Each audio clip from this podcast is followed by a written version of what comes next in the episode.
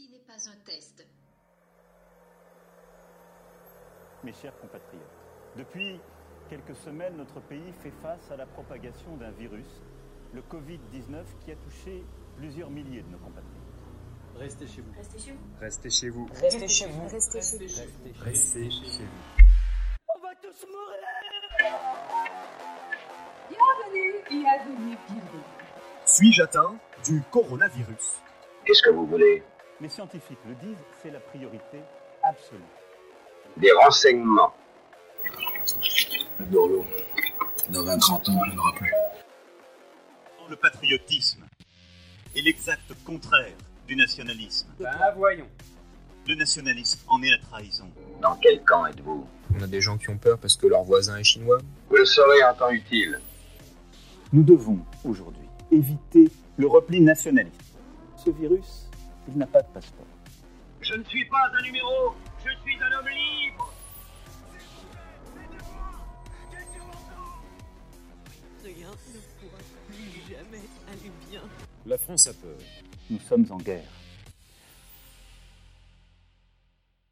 Puisse le sort vous être favorable.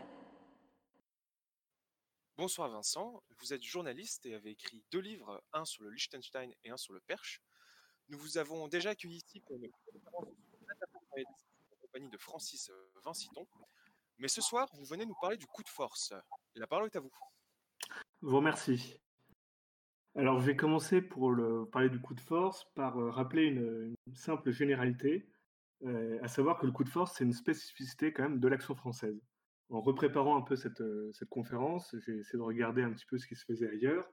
Et euh, à moins de revenir assez loin dans le temps, euh, il faut quand même constater qu'il y a peu d'autres mouvements qui se posent la question de la prise de pouvoir, autres évidemment les grands partis électoralistes.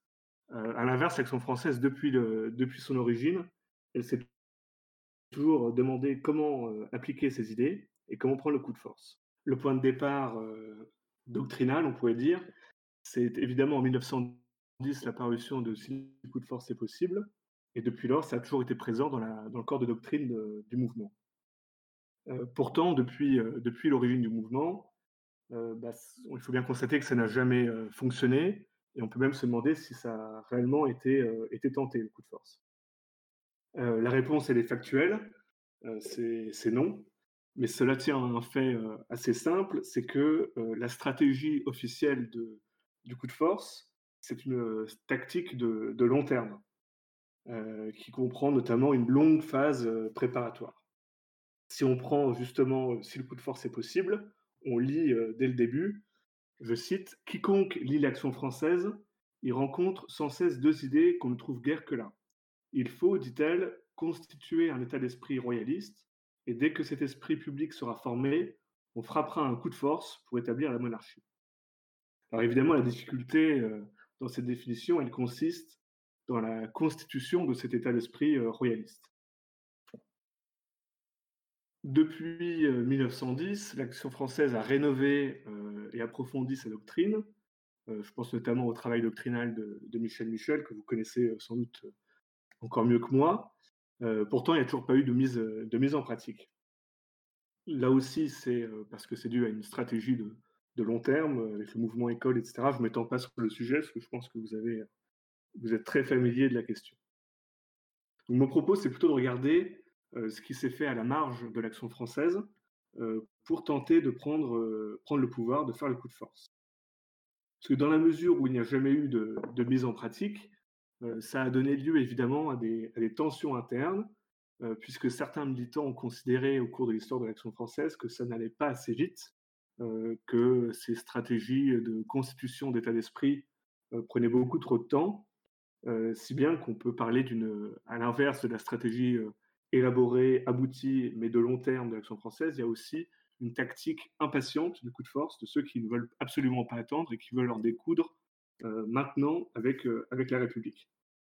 Donc je commencerai par une rapide revue historique des tentatives de coups de force euh, qui ont émergé euh, euh, dans la marge de l'action française, assez sélectif et, et, incomplet. Et puis ensuite, j'essaierai de tirer à grands traits le, les, grandes lignes de, la doctrine du coup de force, et notamment pour, pour notre époque. Alors la première occurrence historique de cette impatience à faire le coup de force, elle apparaît au lendemain du, 6 février 34. donc comme vous le savez, le 6 février 34, cette fameuse manifestation contre les voleurs, suite à de multiples affaires. Et le soir de la manifestation, les esprits s'échauffent, ça tourne à l'émeute, à la violence, et ça provoque même des morts. Et au lendemain de cette, cette grande manifestation, certains camelots du roi considèrent que les dirigeants de l'action française ont été trop, modérés, ils n'ont rien fait, ils n'ont pas saisi l'occasion de prendre, le pouvoir qui leur était disponible à quelques centaines de mètres, puisque c'est très proche du, Palais Bourbon.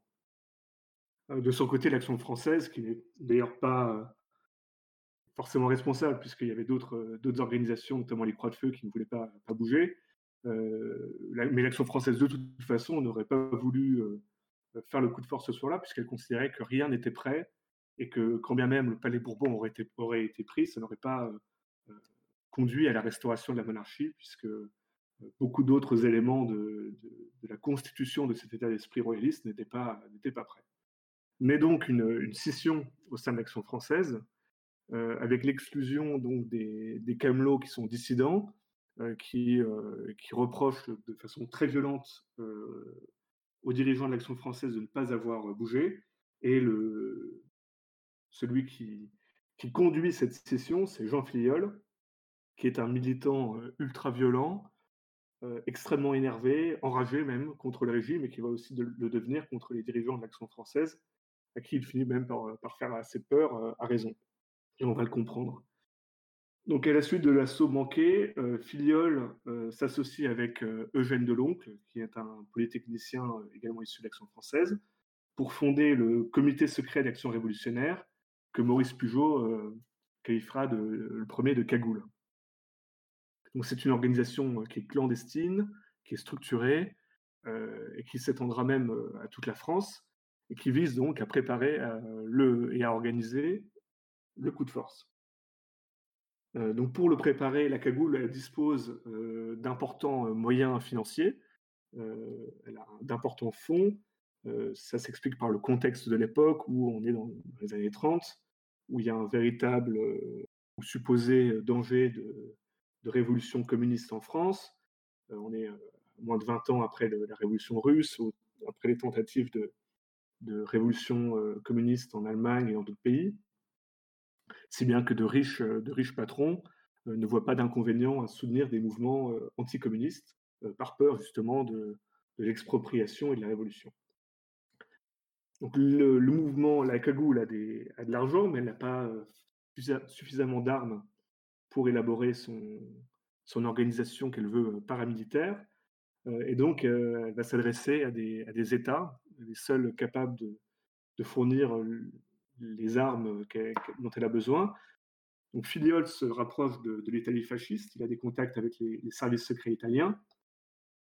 Et pour s'attirer en revanche les, faveurs italiennes, puisqu'on lui demande des gaffes de, sérieux, euh, il, égorge les, frères Rosselli, qui sont des intellectuels antifascistes qui étaient réfugiés en, Italie. Euh, le régime italien lui, fournit, enfin lui permet d'acheter des, des, armes, des mitraillettes, euh, Filiol offrira le même, même, type de service à, l'Espagne franquiste. Il fait exposer un hangar euh, qui, contenait des, avions destinés euh, à aider les républicains. Il a beaucoup d'autres assassinats, souvent uniquement pour donner des gaffes de sérieux également à des, des généraux. On peut aussi évoquer pour l'anecdote l'attaque de, la voiture de Léon Blum lors de l'enterrement de, de, Jacques Bainville, qui est aussi imputable au, à la 17e équipe Camelot, qui est donc l'équipe qui avait été exclue, et ce qui aura de, fâcheuses conséquences pour l'action française. Donc une fois que la cagoule euh, dispose de ses fonds, dispose de ses armes, euh, quelle est sa stratégie pour, euh, pour prendre le pouvoir? Sa stratégie, c'est de faire croire, en se basant plus ou moins sur la réalité, sur, sur la perspective d'un putsch communiste pour soulever l'armée. Et donc s'adjoindre l'armée pour que la cagoule et l'armée euh, officielle euh, renversent le gouvernement qui est trop faible par rapport euh, aux communistes. On est dans la période du, Front populaire, donc le, gouvernement est soutenu par les communistes, mais les communistes n'y contribuent pas. Il y a des tensions entre les deux, entre les communistes et le, gouvernement. Sauf que, avant de pouvoir passer à l'action, la cagoule attire quand même l'œil de la police et il y a plusieurs perquisitions chez certains membres de la cagoule, et notamment des perquisitions qui vont entraîner la révélation des, noms de code que se donnaient les, militants de cette organisation secrète. Si bien que la cagoule est un petit peu, est un peu embêtée et se, voit précipitée à agir, donc elle, précipite son action, et au lieu de, pouvoir se baser sur des faits concrets et sur un véritable putsch communiste, elle va un peu inventer, elle va faire un grand bluff et faire croire à l'imminence d'un putsch communiste pour soulever l'armée et que celle-ci, avec la cagoule, prenne le pouvoir. Sauf que au, moment, au moment donné de l'opération, euh, donc la cagoule lance de fausses informations, des fake news euh, à l'armée, à des généraux, euh, mais certains, mais ces, généraux n'y croient pas, ils ne tombent pas dans le panneau, et, au dernier moment, la, direction de la cagoule annule l'opération. Donc c'est un flop complet. c'est ensuite révélé dans la presse. Alors au début, la presse se moque un petit peu de, cette tentative ratée. L'action française aussi se moque. Euh, puis, euh, lors des premières auditions, lorsque il est révélé que les, meurtres euh, qui avaient fait les gros titres de l'actualité et qui avaient été non élucidés quand on découvre qu'ils sont imputables à la cagoule, certains rigolent un peu moins. le procès pour, pour l'épilogue de la cagoule a lieu après-guerre, qui est un peu rendu difficile par le fait que certains ont rejoint la résistance et sont des compagnons de la libération. Euh, d'autres avaient carrément euh, collaboré. Et Filiol, pour la, petite histoire, euh, avait franchement collaboré. Il avait été dans la milice, mais n'a jamais été condamné puisqu'il avait fui en Espagne, où il est devenu dirigeant de la branche espagnole de L'Oréal. Et puis ensuite, on perd totalement sa trace. On ne sait même pas quand est-ce qu'il est mort. Donc la cagoule, c'est sans doute l'archétype de la tentative de prise de pouvoir par un, groupe proche de l'action française euh, qui, euh, qui est sans doute oui, le plus abouti, le plus structuré, celui qui a été le plus loin dans l'organisation, dans, la, dans, la tentative, euh, mais le, résultat est quand même, quand même assez nul puisqu'ils sont, sont arrivés à rien concrètement. Sur les autres tentatives, je vais être un petit peu plus, un peu plus bref puisque non seulement c'est moins abouti, mais également ça a beaucoup moins d'impact pour ce qu'on peut en tirer comme enseignement. Alors j'évoque, pour le plaisir de l'évoquer, le complot qui mêle le comte de Paris en Algérie. Donc c'est pendant la, Seconde Guerre mondiale où l'idée est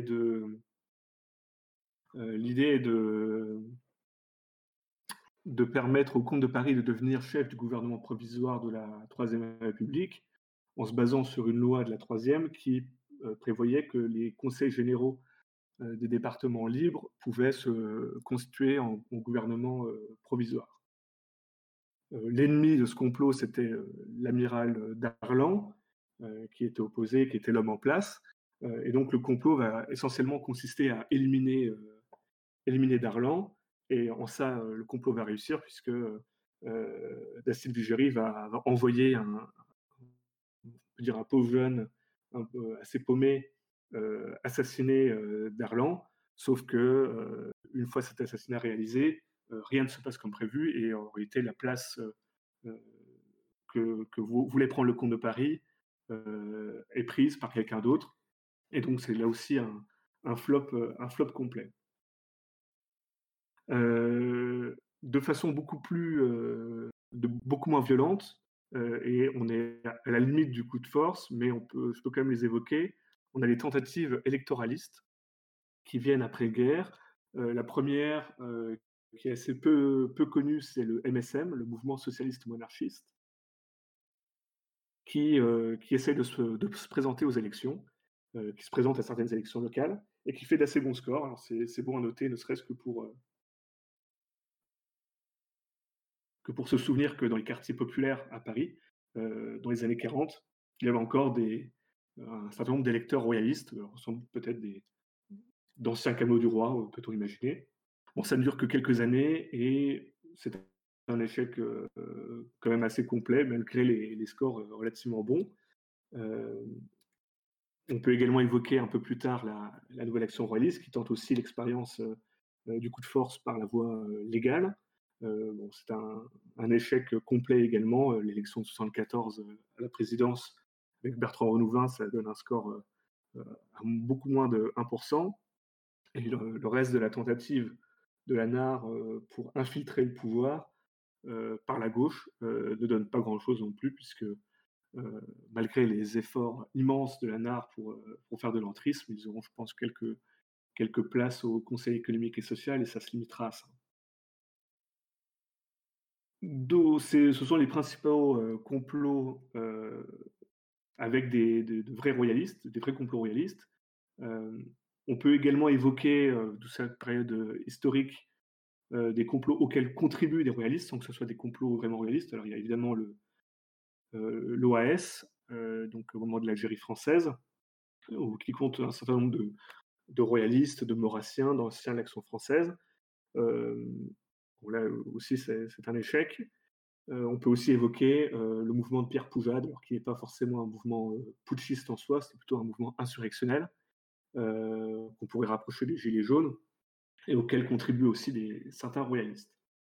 Ensuite, il y a une espèce de long tunnel où il n'y a plus de tentatives de, coup de force par des royalistes, euh, jusque euh, au début de, ce troisième millénaire, où un groupe va essayer de, reprendre un peu le flambeau de, la cagoule de façon euh, moins violente. c'est le, liste noir qui apparaît au début des, années 2010 et qui va permettre de, regarder un petit peu les, possibilités, quand on est dans une tactique impatiente, de faire un, coup de force dans nos années 2020. Alors un constat d'abord, euh, à notre époque, les royalistes ne disposent pas du tout des mêmes moyens que euh, pouvait disposer la cagoule. La cagoule, comme je l'ai dit, avait de, grands patrons qui pouvaient lui donner d'importants fonds, qui évidemment aident beaucoup à la préparation d'un complot. Euh, ce n'est plus le cas aujourd'hui, euh, puisqu'il n'y a plus de danger communiste, et au contraire, le danger pour, on pourrait dire, par le grand patronat, euh, ça serait plutôt euh, une organisation euh, entre guillemets d'extrême droite. Et donc, on a une faiblesse des moyens qui est, chronique. Il n'est évidemment donc pas possible de créer une organisation paramilitaire, si tant est que ce soit souhaitable. voilà. Donc le, les tentatives, je les ai invoquées, je les ai évoquées en, mai dernier lors de la précédente conférence avec Francis, mais j'y reviens uniquement pour ce qui va m'intéresser pour la suite. Donc la première qui est assez connue, c'est euh, le journal Arsenal, qui est sur un mode euh, relativement similaire, en tout cas de départ avec la cagoule, c'est-à-dire essayer de soulever l'armée. Comme je l'ai dit, il n'y a pas les mêmes moyens, euh, il n'y a pas de meurtre qui est impliqué, on se limite au, simple coup de bluff, c'est-à-dire faire croire qu'il est possible qu'il y ait un, coup de force et, le provoquer en le souhaitant. Euh, donc c'était au moment de la, manif pour tous, euh, où il y avait également un certain nombre de, critiques au sein de l'armée contre le gouvernement après un certain nombre de, coupes dans le, budget. Et donc euh, la tentative par un journal destiné aux militaires de, soulever l'armée. C'est également un, échec puisque l'armée, là non plus, n'a pas, pas bougé. On peut déjà retirer un premier enseignement de ça, c'est la difficulté du complot qui implique, qui implique l'armée. Euh, en France, récemment, il y a guère que le, putsch des généraux en Alger qui, correspond, euh, mais c'est un échec et je pense que si on veut rester relativement proche dans le dans l'espace et dans le temps, il n'y a guère que la révolution des œillets au Portugal qui a, fonctionné. Euh, une, autre, une autre expérience de, complot du liste noire, c'était Paris Zone de combat, donc au moment de la, la COP 21, je pense que c'était vers 2015. Euh, donc à défaut de réveiller l'armée, tentative de, de, faire une, insurrection euh, à l'extrême gauche et de tenter, tenter de, faire fusionner euh, cette insurrection d'extrême gauche qui en réalité n'a pas eu lieu, ce n'était que quelques émeutes, avec l'insurrection en cours de, de la droite qui, ressortait seulement de son, grand moment de manifestation après la manif pour tous. Euh, très rapidement, on peut, je peux citer aussi euh, la tentative électorale euh, avec Hugo Frey, là aussi un complot électoral, alors qui se, qui se base aussi sur l'expérience que j'ai mentionnée du MSM et de la NAR, à savoir la difficulté de présenter un candidat royaliste et de le faire gagner, d'autant plus que depuis 1974, la barre des, signatures a été élevée à, à 500, et un candidat estampillé royaliste, et pire encore, estampillé extrême droite, n'a évidemment aucune chance de remporter l'élection présidentielle et également même seulement de se présenter. Donc l'idée, c'était de présenter un, candidat populaire, simple, sur un programme de, de refond des institutions qui, partant de là, pouvait mener à quelque chose de, de beaucoup plus radical. le problème, là, ça a été la découverte du, du complot. si au début, dans la presse, c'est paru comme quelque chose d'assez rigolo, ce qui était le but, c'est-à-dire que ça passe un peu comme une candidature Coluche qui, qui pourrait fédérer 5-6% de, de, de, de 5-6% d'électeurs dans les sondages au début, un peu pour rire, qui ensuite prendrait du sérieux et peut-être grimper à 15 ou 20% dans une élection qui était assez ouverte, puisqu'il y avait quand même quatre candidats avec de très forts scores. À partir du moment où c'est paru dans la presse que c'était un complot royaliste, c'est évidemment, c'était voué à l'échec. Également la tentative de, de, faire, de conduire les Gilets jaunes vers quelque chose de plus insurrectionnel, mais l'essoufflement du mouvement et l'infiltration plutôt par l'extrême gauche a, évidemment fait échouer l'opération. Alors, ce qui est utile dans ces, tentatives que j'ai citées rapidement, c'est qu'elles permettent de constituer une, doctrine du coup de force pour le, pour le 21e siècle, et ce sera ma, deuxième partie. Euh, c'est évidemment euh, très enrichissant de regarder les, expériences. Euh, notre maîtresse en, en politique, pardon, c'est l'expérience, disait Maurras. Et, donc le premier enseignement, je pense, qu'on peut tirer de toutes ces expériences, c'est l'enseignement originel, c'est la faiblesse des moyens pour, faire des, pour faire le coup de force. Et ça oblige donc à faire des coups risqués. Euh, de deux choses l'une. Soit on élabore, je dirais, patiemment une stratégie qui est euh, solide et quasi infaillible du, coup de force, mais qui va forcément tarder et prendre du temps. Soit on se pose la question du coup de force maintenant, et non seulement on se pose la question, mais on, le met en pratique. Mais alors le plan est forcément euh, très faillible, très risqué. Il a le mérite d'exister, même s'il a peu de, chances d'aboutir dans l'immédiat. Deuxième enseignement, c'est que euh, le, complot a besoin de, force d'appoint. Peut-être une précision sur ce que c'est que le complot, même si je pense que c'est quand même assez clair, mais c'est forcément une petite organisation qui n'a évidemment pas d'existence légale, une, structure assez large qui, va, qui, a pour, seul but de renverser le régime et de, de prendre le pouvoir, ou en tout cas de le déstabiliser dans un premier temps. Donc cette organisation, elle est forcément assez faible et c'est nécessaire à sa survie. Ça, c'est un enseignement qu'on peut tirer de la cagoule. La cagoule était quand même très importante en termes de nombre de membres, en termes de, fonds, etc. Et ça implique que la surveillance policière est très vite, est très vite dessus. Donc, si la structure est faible, il est quand même nécessaire pour faire quelque chose d'avoir d'autres d'autres personnes qui vont aider. Donc il faut des troupes auxiliaires, donc ça peut être l'armée, l'extrême gauche, les gilets jaunes, ou des, des, militants d'autres mouvements politiques. et ce qui constitue l'organisation de complot, c'est justement de ne pas être, contrairement à l'Action française, un mouvement école. C'est une petite organisation, et donc elle ne cherche pas à convaincre les personnes qu'elle va s'adjoindre par exemple l'armée, euh, il n'est pas question de, convertir au royalisme des généraux, il suffit de, les utiliser pour le coup de force de façon assez cynique, sans, sans avoir besoin de, d'entrer dans les grandes questions doctrinales. Ce qui implique un autre enseignement, c'est que l'organisation euh, secrète ou discrète doit rester dans ce qu'on pourrait appeler l'arrière-cuisine. J'ai déjà un peu, un peu dit par rapport à l'opération du Gaufret, mais un complot qui est estampillé royaliste, nationaliste ou d'extrême droite n'a aucune chance d'aboutir dans l'état actuel des choses. Dès le moment où le complot est découvert, le contenu du complot est découvert, il est, il est perdu. C'était déjà aussi le cas de, cas de la cagoule. Ce qui ne veut pas dire qu'on ne peut pas faire savoir qu'il y a un complot en cours. C'est même assez, assez beau comme idée de, dire qu'il y a toujours un complot royaliste en cours, ce qui maintient un petit peu euh, une certaine euh, idée presque romantique. Euh, mais ça permet aussi d'adjoindre des, militants au mouvement, de faire venir des gens qui sont énervés contre le régime, et ça maintient une certaine pression et puis, ça peut être aussi rassurant pour les, gens d'en bas qui se disent que certains cherchent, cherchent à en découdre. un autre enseignement, c'est que l'organisation doit faire feu de tout bois. Tous les, tous les prétextes sont bons. Donc ça peut être n'importe quelle crise. Ça, correspond évidemment au tempérament impatient de, de, cette tactique.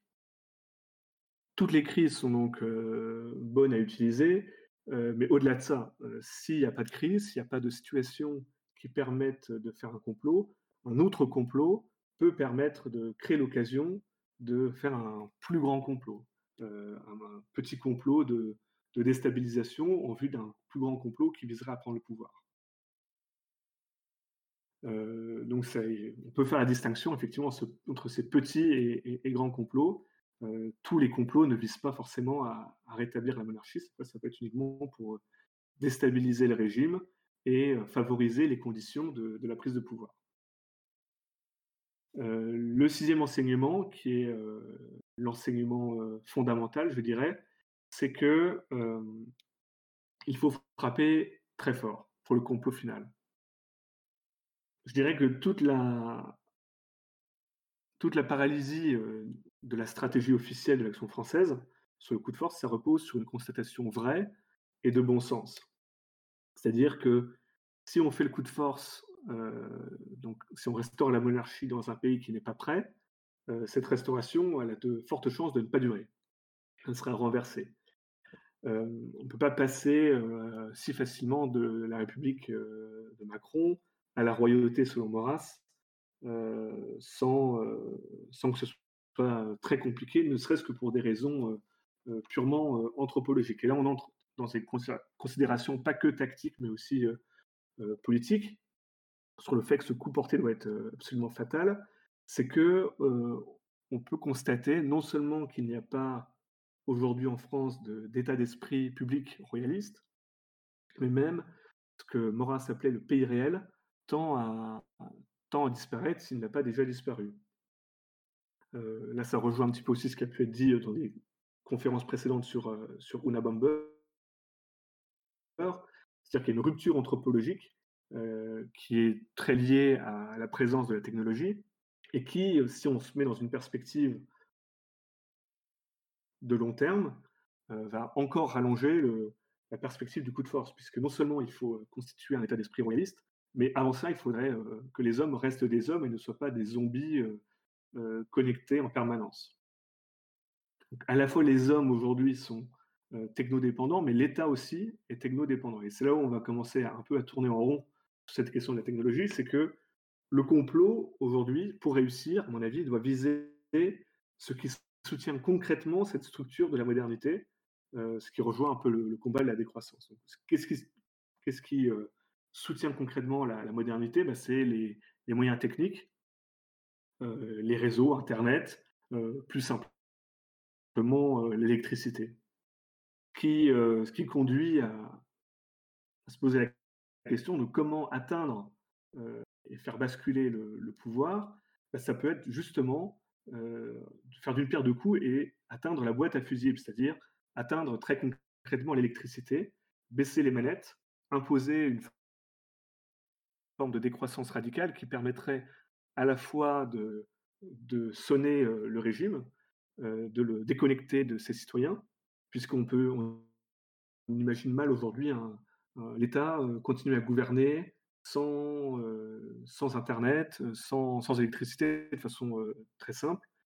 et donc, ça permettrait à la fois de, de, prendre le pouvoir et d'appliquer directement le programme. Il n'y aurait même pas besoin de, il n'y aurait même pas besoin d'appliquer un programme après avoir pris le pouvoir, puisque le, la prise du pouvoir serait, le, euh, serait directement euh, l'application du programme, c'est-à-dire revenir, faire une décroissance radicale euh, d'un coup, et donc atteindre la boîte à fusibles, ça devient à la fois le, le, moyen et la fin du coup de force. Et évidemment, ça permettrait de façon terminale de couronner tout cela, puisqu'on aurait retrouvé un pays réel, euh, de, donc, euh, un pays réel et un état d'esprit royaliste qui pourrait se reconstituer euh, avec ce pays réel. On est plus dans les considérations politiques que tactiques et je pourrais y revenir s'il y, a des questions. Alors pour résumer un petit peu la stratégie impatiente du coup de force qui s'éloigne pour des raisons véritablement de tempérament plus que de grandes querelles doctrinales, de la stratégie officielle de long terme avec les différentes étapes de, Michel Michel.